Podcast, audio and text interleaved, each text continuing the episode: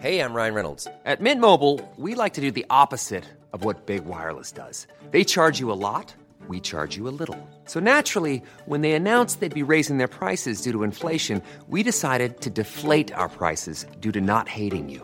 That's right. We're cutting the price of Mint Unlimited from $30 a month to just $15 a month. Give it a try at mintmobile.com slash switch. $45 upfront for three months plus taxes and fees. Promo rate for new customers for limited time. Unlimited more than 40 gigabytes per month. Slows. Full terms at mintmobile.com.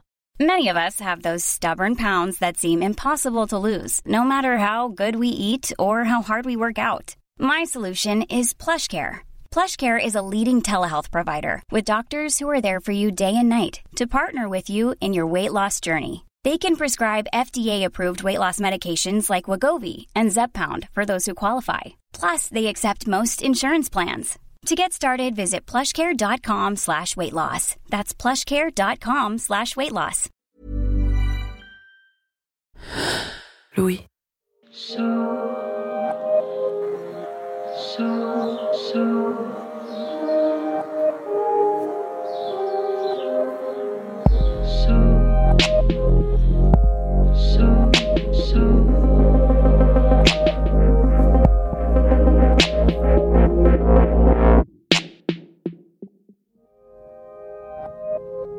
Depuis 1999, le photographe canadien François Brunel travaille sur un projet où il photographie des personnes qui ne se connaissent ni d'Ève ni d'Adam, qui vivent dans différents pays, sur différents continents, mais qui se ressemblent comme deux gouttes d'eau.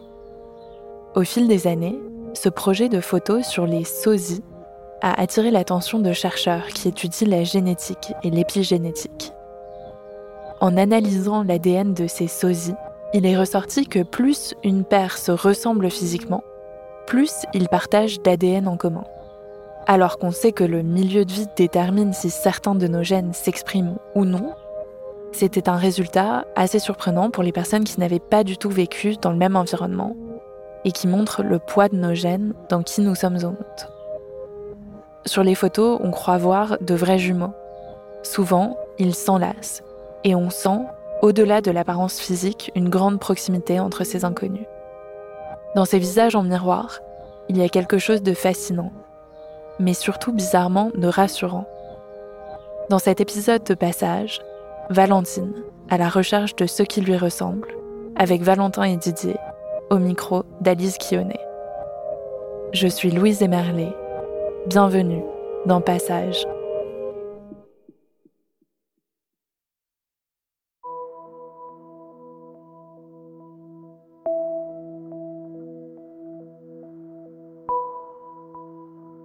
Je suis née à Sofia, en Bulgarie.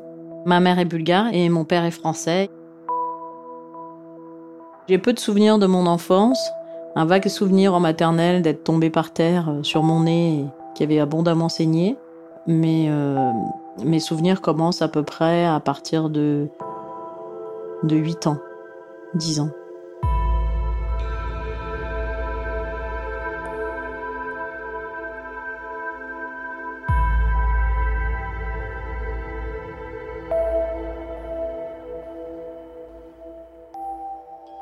Suis euh, une bonne élève à l'école, très bonne élève, même très studieuse. Je lis énormément. Je peux passer mes journées entières allongées à lire.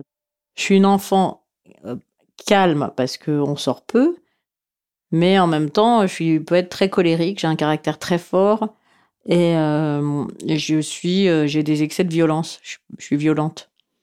Quand ma mère est enceinte de mon frère quand j'ai 11 ans, je lui donne des coups de pied dans le ventre en l'insultant alors qu'elle est enceinte. Ils sont un peu dépassés, mes parents. À l'adolescence, ça s'accentue. Et euh, je sais que j'effraie euh, ma sœur, ma sœur qui a 5 ans et demi de moins et, mon frère qui a 11 ans de moins. Ils ont peur quand je me mets à crier, je suis capable de taper dans les murs. Je me sens proche de ma mère. Par contre, avec mon père, je me demande, je me dis toujours à ma mère, mais pourquoi tu t'es mariée avec? Papa, j'ai rien à voir avec lui, toujours. Plus je grandis, plus je me dis que j'ai aucun point commun avec mon père, et alors que je trouve des points communs avec euh, ma sœur et mon frère. Mon père est très stressé.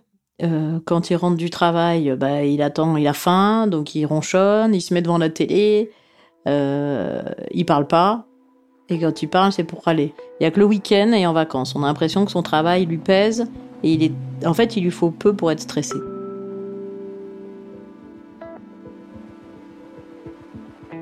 À l'âge de 14 ans, j'ai envie d'être journaliste. Donc je fais euh, une, après le bac une maîtrise de communication où je m'ennuie assez, il n'y a pas grand-chose à faire. Pendant ce temps-là, je révise vraiment euh, mes concours d'école de journalisme et j'ai 22 ans. Et euh, pendant la fac, je me rends compte que je, suis en train de m'interroger sur mes origines. Je me dis, bah, c'est bizarre, quand je suis née, papa il a 19 ans, il a en DUT à Lille, et moi je nais à Sofia. Donc je comprends pas bien comment ils ont pu se rencontrer, à quel moment et, comment, alors que ma mère ne semble pas être venue en France dans sa jeunesse. Je vois depuis que je suis petite des photos de mariage, mais j'ai jamais imprimé que ce sont des photos de mariage. Et sur ces photos, je suis dessus. J'ai 4 ans, apparemment, j'ai les cheveux courts. Et je respire un dahlia dans, dans un parc à parisien. Je respire des fleurs et j'ai une petite robe bleu marine à fleurs.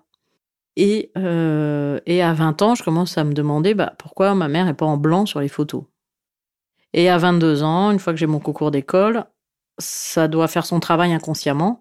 Là, je prends ma mère, euh, vraiment, je lui demande de s'asseoir. Moi, je suis debout à côté d'elle et je l'interroge. Elle est dans un fauteuil, un fauteuil en cuir euh, vert, là, qui date des années 70, qui n'a pas bougé. Elle est là, un peu affaissée, les épaules voûtées. Je lui demande euh, vraiment qu'est-ce qui s'est passé, qu'elle me raconte, euh, comment elle a rencontré mon père, comment je suis née, j'ai besoin de savoir. Donc elle commence par me dire que euh, quand ils sont mariés, j'étais là. Bon, là j'ai dit bah oui, c'est sur les photos, merci, mais mais encore. Et j'insiste, et là c'est là qu'elle craque et qu'elle pleure. Je pense que c'est la deuxième fois que je dois l'avoir pleuré dans ma vie. Et, euh, et elle dit que, en fait, euh, Didier, euh, c'est pas mon père.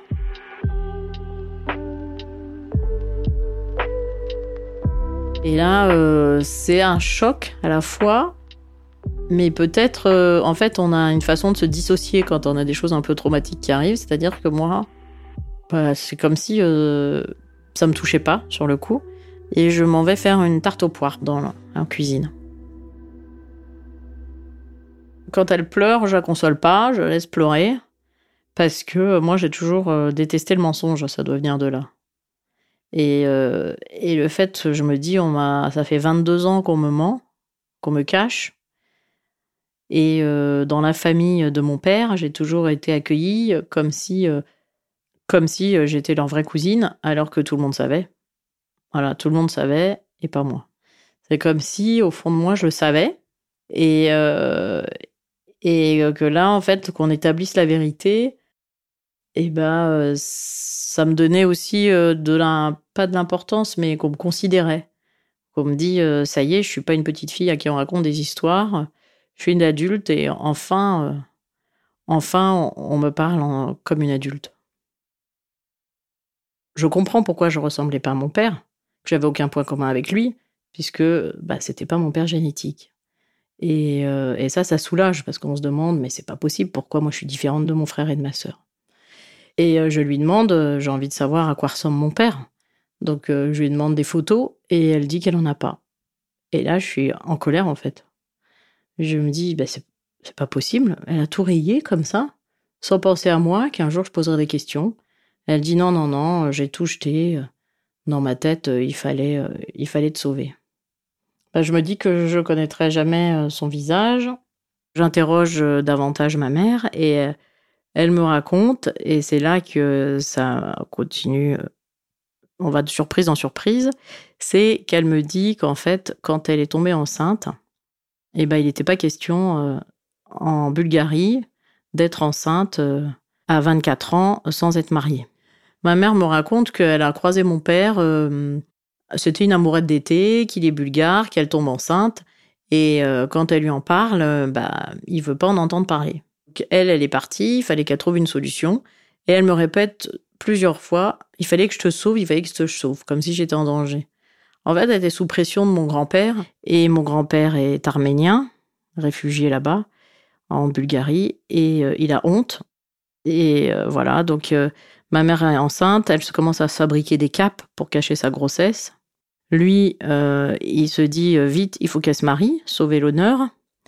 Donc, euh, il a sa belle-sœur, donc la sœur de ma grand-mère, qui habite à Paris, et il envoie des photos à ma grand-tante, du coup, qui se met à chercher dans la communauté arménienne un, un bon père, un bon mari.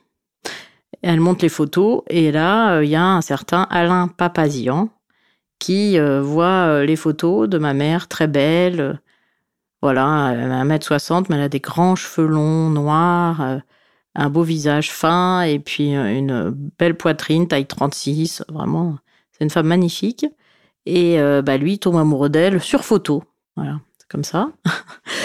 Alors il accepte le mariage, il arrive à Sofia, il se marie avec elle. Ma mère me dit qu'a priori elle sera enceinte de 5 mois. Euh, bon, j'hallucine un peu. Je lui dis cinq mois, on voit quand même qu'on est enceinte. Ah non, non, non, il voyait rien. Bon. Voilà, bon, je sais pas trop si c'est les bonnes dates. Et, euh, et donc, euh, elle reste pour terminer sa grossesse en Bulgarie. Moi, je nais comme à terme, en mars 72. Je suis un bon gros bébé de, de 4 kilos peut-être. Enfin, un bon bébé. Et lui, Alain Papazian, est à Paris. Et comme elle a menti sur la date, elle fait croire eh ben, elle dit que je suis une grande prématurée et que je dois rester là-bas pour être euh, prise en charge par une nounou. Je suis allaitée apparemment par une nourrice aussi, par ma mère. Et euh, ma mère rentre, fait des allers-retours, me laisse à mes grands-parents là-bas et à ma tante, et fait des allers-retours en Orient Express entre euh, Sofia et Paris. A priori, je serais arrivée en France à l'âge d'un an, un an et demi. Ma mère me dit qu'elle n'est pas amoureuse de ce monsieur. Lui est amoureux d'elle, mais il commence à avoir des doutes. Et elle, elle est terrorisée à l'idée d'être dénoncée, que son mariage blanc soit dénoncé et qu'on lui retire sa fille. Donc euh, elle lui écrit une lettre et elle part un matin, mais ça, elle sait pas me dire non plus quel âge j'ai. À ce moment-là, j'ai entre 2 et 3 ans. Et elle part un matin, elle me prend sous le bras et elle s'en va.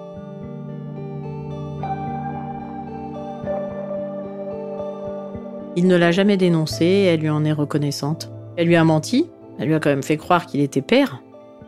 Euh, et euh, c'est quand même assez grave. Et, euh, et en plus, c'était une immigrée quoi, qui avait profité de ça pour avoir des papiers et pour fuir. Mais tout ça, c'était sous la pression de mon grand-père. Elle prend un appartement avec moi, toute seule. Elle trouve un emploi chez Siemens. Et on habite Porte de Brancion à Paris. J'ai plus de 20 ans quand je rencontre Angèle, mon épouse. Je la rencontre au travail. Elle est belle, brune. Bien sûr, au travail, tout le monde sait qu'elle vit seule avec un enfant, parce qu'elle raconte sa vie, hein, ça c'est sûr. Hein. C'est vrai que c'est pas courant à l'époque. J'ai 23 ans quand je me marie, et Valentine en a 4. On a fait une petite chose à Aubervilliers, puis on est allé dans le Nord, où on a invité toute la famille du Nord dans une grande salle. Je comprends pourquoi, euh, à 19 ans, euh, il pouvait pas me connaître puisqu'il était à Lille. Et puis, euh, ma mère a couché à Sofia. En fait, ils se sont rencontrés quand il avait 22 ans, en 1975, et moi, j'avais déjà 3 ans. Donc, j'ai 30 ans quand j'adopte Valentine. Elle a 7-8 ans. On est conseillé par Pierrette, qui est assistante sociale. On passe devant un juge, il pose plein de questions, bien entendu, pour voir si on est apte. Voilà. Alors on veut l'adopter pour que ce soit plus facile pour elle et ça lui permet d'avoir notre nom. On ne comptait pas lui dire. Euh, la famille l'accepte sans problème lorsque je leur annonce. Angèle a un peu peur au début que quelqu'un fasse des gaffes euh, quand Valentine grandit. Valentine m'appelle toujours DJ. Puis à 6 ans, lorsque Cécile, ma seconde fille, naît, Valentine commence à m'appeler papa. Je ne fais aucune différence entre les trois enfants. J'ai trois enfants, c'est tout. J'ai 22 ans, euh, je rentre en école de journalisme, ma vie continue. J'ai aucune info sur lui et ça, je regrette. Et ma mère sait que, que je lui en veux de ne pas avoir gardé de photos, de m'avoir menti. Un vendredi soir après le travail, je regarde la télé et je tombe sur une émission de l'explorateur Cousteau sur la 2 une émission consacrée au Danube. un moment, ça parle de la Bulgarie. J'appelle Angèle. En fait, Angèle, elle aime bien quand ça parle de la Bulgarie à la télé. Donc, systématiquement, je l'appelle. Là, on voit Cousteau. C'est filmé en 1992. Il dit, je rencontre le ministre de l'Environnement bulgare, Valentin Vassiliev. Alors là, je me souviens très bien d'Angèle. Elle est sidérée, elle est dans le fauteuil là, elle ne bouge plus, et elle me dit cette phrase, c'est Valentin, le père de Valentine. Un jour, ma mère vient me voir et me tend une cassette. C'est que quelques mois après, hein, je pense, quelques mois après, qu'elle me raconte tout ça. Et elle me dit, voilà, tu voulais voir ton père Tiens. Et là, je prends la cassette, je dis, bah, c'est quoi? Elle me dit, euh, bah, regarde. Donc, euh, bien sûr, je me précipite sur magnétoscope, je mets la cassette, et là, je vois une émission de Cousteau, de Cousteau sur le Danube. Et euh, il y a un moment dans l'émission, il dit Je rencontre le ministre de l'Environnement bulgare, Valentin Vassiliev. Et là, euh, je suis complètement. euh, je dis C'est pas possible. euh, C'est fou quand même. Ça tombe du ciel, ça. C'est comme ça, c'est une étoile. Et, et ma mère m'avait dit, euh, et j'avais oublié, elle m'avait dit qu'il ressemblait à Julien Clerc, mon père. C'est tout ce qu'elle avait réussi à me dire. Et la première chose qui me vient à l'esprit, c'est ah bah dis donc, il ressemble pas du tout à Julien Clerc, il ressemble plutôt à un parrain de la mafia, quoi. Et je vois cet homme qui est plus grand que Cousteau, beaucoup plus grand, euh, carré, une forte carrure, euh, le teint très mat, vraiment une, ouais, une baraque, il en impose, quoi, physiquement. Pas très souriant, enfin, voilà, mais euh, un visage massif, euh, solide, euh, voilà, quelqu'un qui peut être paradoxalement à la fois rassurant et inquiétant. Je me dis, ah ouais, je suis la fille d'un ministre. Après mes études, très vite, bah, je rencontre un, un premier amoureux, j'ai une fille, une petite fille, adorable, mais je suis assez perturbée, euh, pas très stable, je pleure, je fais du baby blues.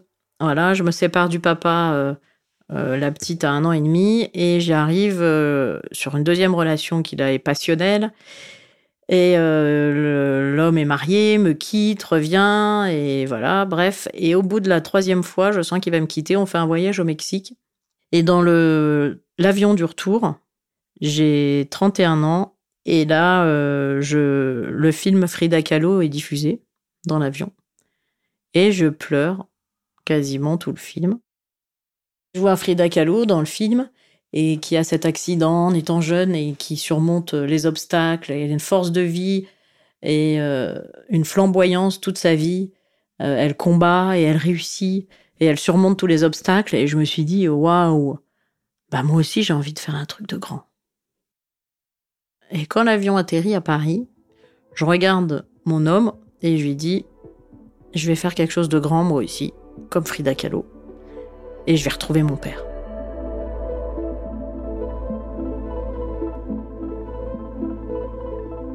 En fait, j'en avais marre de souffrir pour les mecs, et là, je me suis recentrée sur mes besoins, sur moi.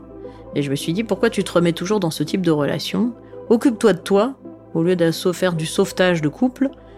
Qu'est-ce qui va te faire du bien de retrouver tes racines? Ça, c'est quelque chose de fort, et j'ai dit, c'est quelque chose de courageux, c'est une grosse prise de risque. Mais vas-y, fais ça, fais-le pour toi.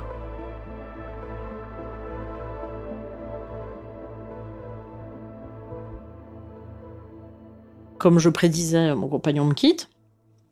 Et euh, je me concentre sur mes recherches. Comme je sais qu'il était ministre de l'Environnement, je contacte une journaliste d'RFI qui me dit qu'il est député parce que on est bien plus tard que 1992 et, il est plus ministre. Et, euh, et elle me dit qu'il est député euh, au Parlement.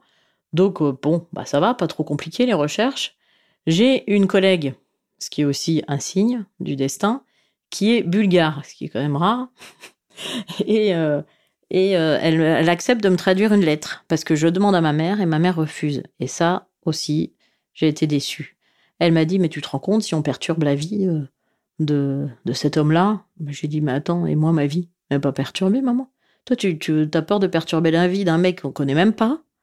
Et la mienne, euh, moi ta fille, bon elle a pas voulu. Ça devait être trop lourd pour elle de remuer tout ça. Elle avait trop peur. Donc j'ai dit attends moi je vais prendre le courage. C'est moi qui vais avoir le courage que mes parents n'ont pas eu quoi. Donc euh, j'ai écrit euh, la lettre et traduite, j'envoie, il se passe rien, pas de retour. Donc euh, j'appelle le Parlement Et, et là, je parle en anglais et je prends un rendez-vous et je dis que je suis une journaliste française qui prend un rendez-vous parce que je fais un reportage sur Cousteau. Et j'ai besoin de rencontrer Valentin Vassiliev. J'obtiens un rendez-vous. Là, j'ai 31 ans. On est au mois d'octobre et ma petite, je la laisse à mes parents, mais je mens en disant que je pars en Talasso euh, avec mon chéri. Mon homme est revenu euh, et il tient vraiment à m'accompagner dans ce projet. Il trouve que c'est extraordinaire, c'est génial, il me soutient et il dit j'ai envie d'être là pour toi. Donc moi je suis trop contente, hein, bien sûr. Et euh, donc on prend l'avion, on loue une petite chambre et j'ai rendez-vous au Parlement. Je prends dans les albums les photos de ma mère quand elle est jeune et on part. J'ai préparé aussi une lettre en anglais au cas où la rencontre se passe mal. Je pars, je suis très déterminée, euh, très contente, j'en parle un peu à tout le monde, et euh, toute joyeuse de faire quelque chose d'important et plutôt fière de moi. Et voilà, euh, en même temps, je ne sais pas quel sera l'aboutissement, donc plus l'échéance de la rencontre approche et plus je, je, me sens fébrile. Donc j'arrive au Parlement avec mon, mon chéri, il pleut, et euh, voilà, on a le parapluie et, lui m'attend dehors. Je dis, bah viens. Non, non, non, euh, je vais te laisser, c'est un moment important, il faut que tu sois qu'avec ton papa. Donc il reste sous son parapluie avec euh, l'appareil photo, un gros appareil photo autour du cou. C'est, j'ai cette image-là et je monte les escaliers qui sont très larges, très hauts, comme ça, ils me paraissent immenses. Et voilà, on m'accompagne. Là, je suis accueillie par une dame qui s'avère être la traductrice. Et, euh, elle m'accompagne euh, dans une pièce tout à fait euh, neutre, complètement banale. J'ai aucun souvenir de cette pièce. J'ai l'impression que c'est un cabinet médical plutôt. Et là, et là, il est là. Il arrive, je lui serre la main, bonjour et tout, je m'assois. Il est grand comme sur la vidéo que j'ai vue. Je le vois immense, comme si deux têtes de plus que moi au moins. Euh, large, très large, euh, fort, et un visage euh, massif, carré, et le teint très mat, pas de cheveux, et voilà, un fermé quand même, assez un peu sévère, austère, côté austère. Mais en même temps, il me fait un petit sourire, il est content, il me tapote sur l'épaule, voilà, il me fait asseoir. Il rencontre une journaliste qui fait un reportage sur Cousteau, quoi. Moi, dans ma tête, je suis là, je suis là, oh là, oh comment je vais commencer mon truc? Là, je sens des suées. Et euh, je m'assois et j'ai regardé la traductrice et je lui ai dit traduisez bien ce que je vais dire parce que c'est pas ce à quoi vous vous attendez. Donc c'est très important, traduisez bien. À ce moment-là, je suis député au Parlement bulgare. Un peu avant midi, je quitte la réunion du matin. L'attaché de presse me dit qu'une journaliste française vient pour m'interviewer. Je demande à quel sujet. Il me dit qu'on va parler des rencontres avec Jacques Cousteau. J'accepte l'interview de la journaliste française, j'entre dans la pièce. Mon regard se pose sur une dame debout en face de moi, âgée de 30 ans. Elle est brune. Je me dis tout de suite qu'elle ne ressemble pas du tout à une Française. Ça attire mon attention. Et ben moi j'y vais cash quoi. Je dis voilà, euh, je suis bien euh, une journaliste française, mais euh, je fais pas un reportage sur Cousteau. et je dis bah voilà, je voudrais savoir si vous vous souvenez de Angela Oignan. Et au début, je sors pas les, je montre pas les photos, je garde les photos. Et il me dit Angela Oignan, il répète, et je dis oui, Angela Oignan. Et euh, la traductrice lui répète, mais il voit pas, comprend pas. Euh, je sors ma petite enveloppe là, avec mes photos de ma maman.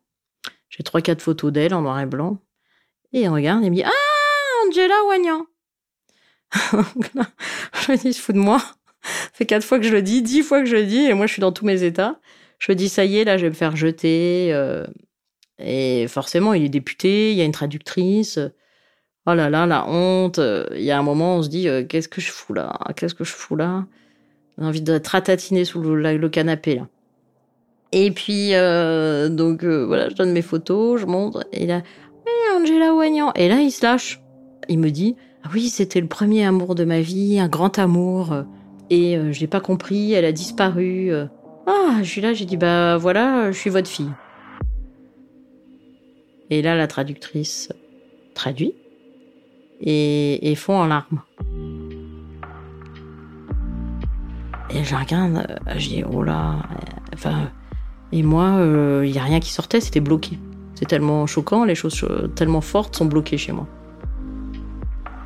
Nous n'avons pas du tout parlé de Jackie Fousto. Elle s'approche de moi et me dit directement Je suis votre fille. Ma mère s'appelle Angela. Vous souvenez-vous Je suis engourdi, choqué. Angela, mais bien sûr que je me souviens de tout cela. Je la serre fort dans mes bras, les larmes aux yeux. Je ne sais que dire. Et, lui, il me raconte que. Il me dit c'est pas possible. C'est pas possible. Mais euh, moi, je savais pas. Je savais pas que t'existais. Pourquoi elle a rien dit? Pourquoi elle a rien dit? Il répète. Et moi, je suis là, je sais pas, je sais pas, euh, pas trop. Et euh, elle dit mais elle a disparu, elle a disparu. Je l'ai recherchée. Je suis partie au service militaire. Je l'ai pas trouvée. Voilà. Et donc il me raccompagne après jusqu'à la porte. Il me serre très fort dans ses bras. J'ai complètement étouffé euh, contre son grand torse.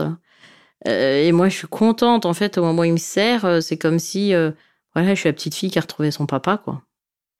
Et, c'est un moment, waouh, voilà, je retiens quand même mes larmes, là. Et quand je vois mon père, je trouve qu'on a, qu'on se ressemble, on a le même visage, le bas du visage très carré.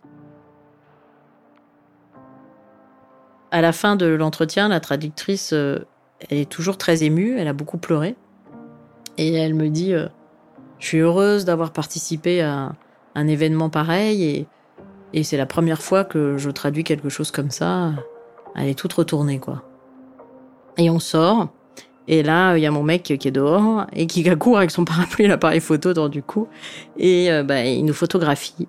Voilà, j'ai gardé cette photo et c'est vrai que je suis toute contente avec un grand sourire. Il fait froid, il fait moche, mais dans mon cœur, c'est le soleil.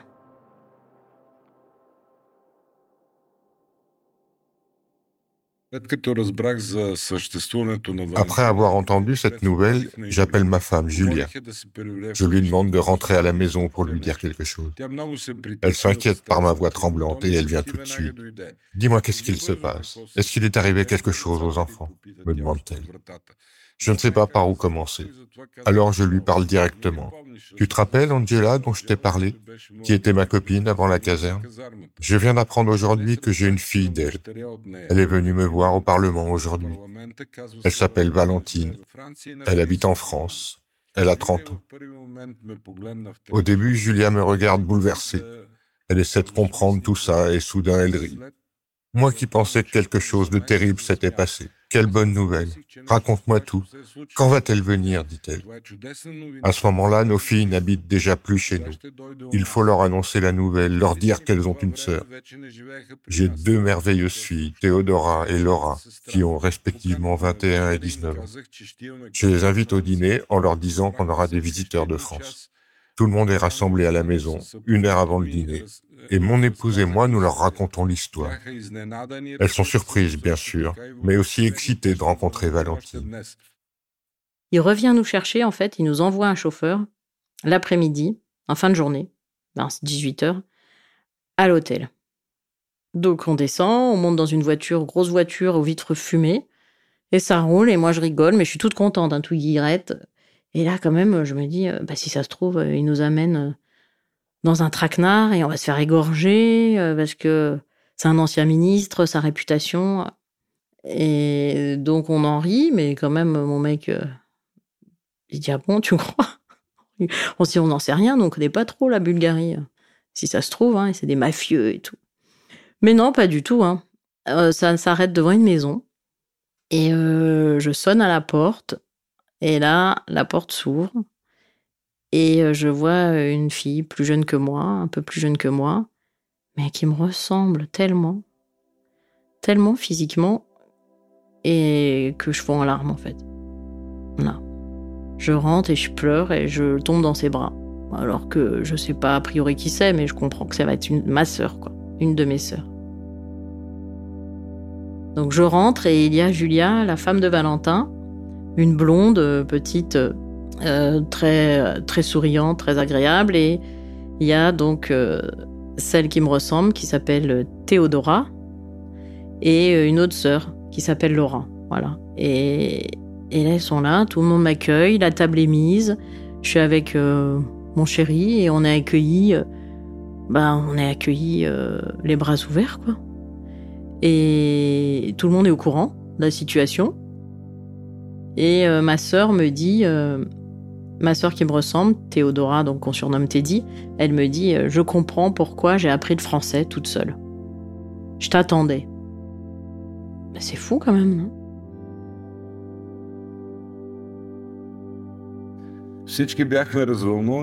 Valentine arrive pour le dîner. La surprise des filles est totale, car elles accueillent ma fille dont je n'ai jamais parlé comme un membre de la famille. Mes filles bulgares l'acceptent et l'aiment tout de suite. Ma femme l'accepte comme sa propre fille.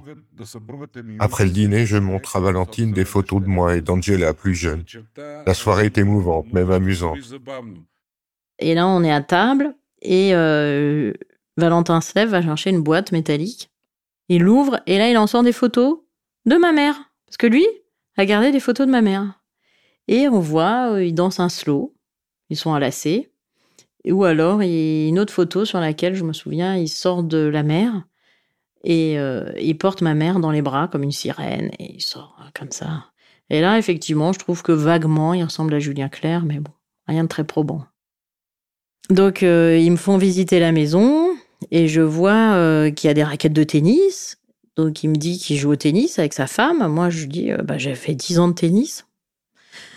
Après, euh, bah, je vois des photos de fonds marins et tout ça. Et moi, j'adore la plongée. il me dit qu'il fait de la plongée aussi. Je me dis, euh, c'est fou ça. Alors que ma mère et mon père euh, Didier, pas du tout.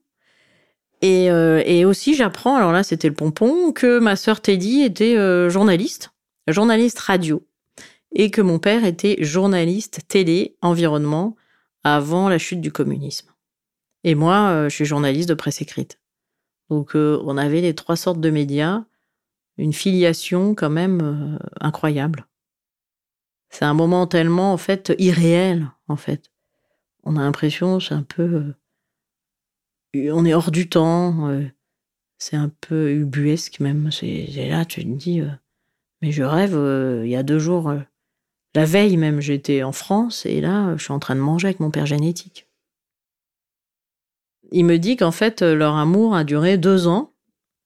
C'est ce qu'il dit, mais bon, je sais pas exactement ça, mais c'était pas une amourette d'été, comme elle disait. Et ça, ça m'a rassuré. Il me parle de la rencontre avec ma mère. Et là, j'ai une autre version. Je rencontre Angela par hasard lors d'une excursion à Vitosha, près de Sofia. Je suis encore étudiant, j'ai à peine 18 ans. Angela a 50 plus que moi et travaille dans une entreprise à Sofia. Nous tombons amoureux et on est un couple très heureux. Notre relation dure plus d'un an. Après avoir obtenu mon diplôme en 1971, comme tous les jeunes du régime communiste, je dois accomplir le service militaire obligatoire. La veille de mon départ, Angela a le courage de m'annoncer qu'elle est enceinte. On discute debout quelques minutes. On se demande ce qu'on va faire maintenant. Je lui rappelle que je serai absent pendant les deux prochaines années. Elle me dit, je ne sais pas ce que je vais faire, je dois réfléchir. C'est notre dernière conversation. Le lendemain matin, je pars très tôt pour la caserne. La caserne est très éloignée de Sofia et sous le régime communiste, la caserne, c'est plus strict qu'une prison. Toutes les communications sont strictement interdites. Pas de téléphone. Les civils ne sont pas autorisés à entrer. Aucun contact avec le monde extérieur. On est déconnecté du monde. J'arrive cependant à entrer en contact avec nos amis communs et je leur demande de m'expliquer ce qui se passe. Je leur demande de retrouver ma petite amie. Au bout d'un moment, ils me disent qu'on ne la trouve nulle part. Je reçois des informations très choquantes. Angela est partie. Personne ne l'a jamais revue. La seule chose qu'on me dit, c'est elle est vraiment partie. Désolé, on ne la trouve pas. Après deux ans, je quitte l'armée. Ma première pensée est retrouver Angela. Elle n'a laissé aucune trace. Les années passent et elle ne me cherche pas une seule fois. Elle a vraiment disparu de ma vie et je ne l'ai jamais revue. Je n'en ai plus jamais entendu parler. Je rentre en France et je dis à ma mère que j'étais pas en thalasso, mais euh, que je suis partie sur les traces de mon père, que je l'ai retrouvé, que ça s'est bien passé. Là, elle s'effondre encore en pleurs et euh, ça la soulage. Et voilà, je me dis que j'ai fait quand même le boulot euh, qu'elle aurait dû faire.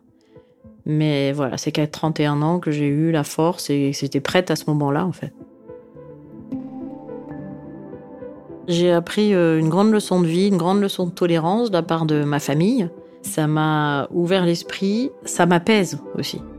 Je suis moins dans la colère, moins dans la révolte, mais je me dis que tout ça, euh, je l'ai fait aussi grâce à moi, parce que c'est pas ma mère qui m'a aidée, et, et je suis contente d'avoir réussi ça. Avant cette rencontre, je pense que dans la vie, j'étais bancale. Et cette rencontre euh, m'a ancré au sol m'a donné de la force et puis euh, m'a fait retrouver comme une partie de moi en fait, une moitié de moi, recollée comme ça d'un coup. Et on sait pas que qu'on on sait pas pourquoi on dysfonctionne et là on, on dysfonctionne beaucoup moins. En fait, je l'ai appris quand elle était là-bas, je crois. Hein. Moi, comment je réagis, en fait, je suis content pour elle. Si ça peut lui permettre d'être plus heureuse, pourquoi pas? Alors, avec Angèle, on est allé visiter le Parlement. C'est Valentin qui nous fait visiter, je m'en souviens très bien. J'ai donc rencontré Valentin pour la première fois. J'étais un peu stressé. À ce moment-là, je suis très content. Bah oui, je suis content de voir le pays d'Angèle et puis ça nous fait voyager, c'est bien aussi. Maintenant, j'ai une belle relation avec ma fille Valentina. Ma femme et moi, et nos enfants et petits-enfants lui rendons visite pour cet anniversaire. Sa famille vient aussi de temps en temps en Bulgarie. J'ai le sentiment que nous formons une grande famille bulgaro-française. J'ai revu Angela plusieurs fois et nous n'avons jamais parlé du passé. Peut-être qu'elle avait raison. Au fil du temps, j'ai réalisé que nous devons prendre soin de l'avenir, car la vie des enfants est la plus importante. Mais le passé, lui, ne reviendra pas. Aujourd'hui, j'ai des relations euh, superbes avec cette famille. Je suis allée en vacances plusieurs fois là-bas. Ils viennent à mes anniversaires. Pour mes 40 ans, c'est la première fois que j'ai eu mes deux pères.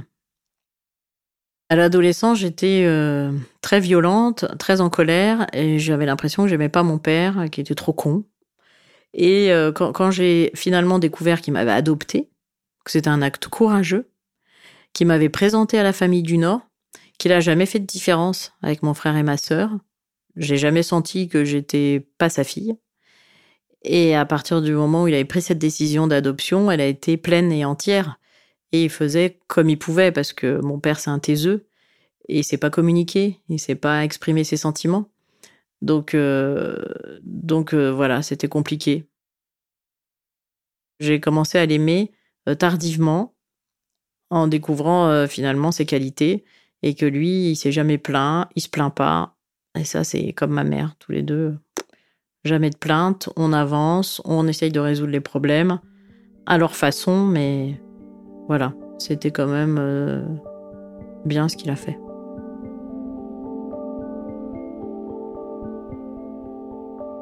Aujourd'hui, ma mère euh, est décédée. Ça va faire un an et demi. Et quand elle est partie, euh, mon père, il regardait les fleurs du jardin en buvant son rosé. Et il pleurait. Et je me suis dit, il va périr. Comme on a perdu maman en EHPAD, j'ai dit, on va pas en perdre un deuxième comme ça. Et euh, je l'ai pris euh, à domicile. Voilà, il vit avec euh, moi et mes filles. Et on est super heureux. Et lui, il a ressuscité. Il s'est mis à faire de la clarinette, de la chorale. Il est content et, et ça fait une joie immense pour tout le monde.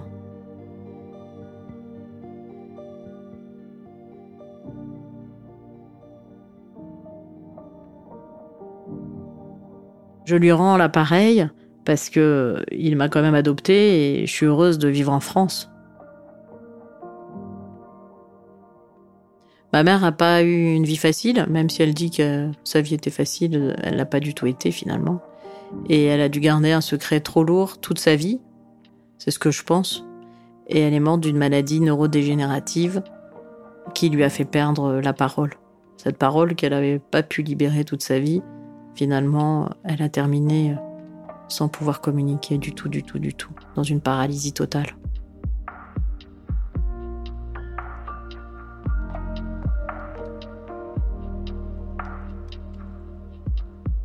Ça a été très important pour moi de faire ce cheminement, parce que même si ça avait été un échec, j'ai eu le courage d'aller jusqu'au bout, et ce courage-là rend plus fort. Quand on fait des choses qu'on n'ose pas faire, et quand on va au bout, ça donne de la force et du courage, ça nous ancre dans le sol, et de savoir d'où l'on vient, ça nous permet d'aller de l'avant et de, savoir où on va. Et euh, connaître son histoire, en fait, c'est comme euh, l'histoire avec un grand H d'un pays. Et là, son histoire personnelle, c'est exactement pareil. Je sais maintenant d'où je viens, je sais pourquoi euh, j'ai ses défauts et ses qualités, c'est parce que je ressemble à tel et tel parent. Aujourd'hui, j'ai l'impression d'être vraiment ancrée dans le sol, j'ai retrouvé mes racines.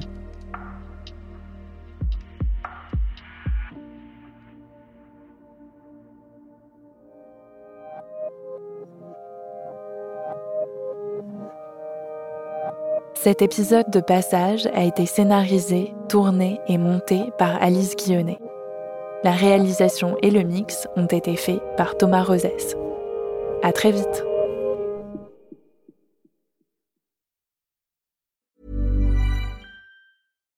Why don't more infant formula companies use organic, grass fed whole milk instead of skim? Why don't more infant formula companies use the latest breast milk science? Why don't more infant formula companies run their own clinical trials? Why don't more infant formula companies use more of the proteins found in breast milk? Why don't more infant formula companies have their own factories instead of outsourcing their manufacturing? We wondered the same thing. So we made ByHeart, a better formula for formula. Learn more at byheart.com.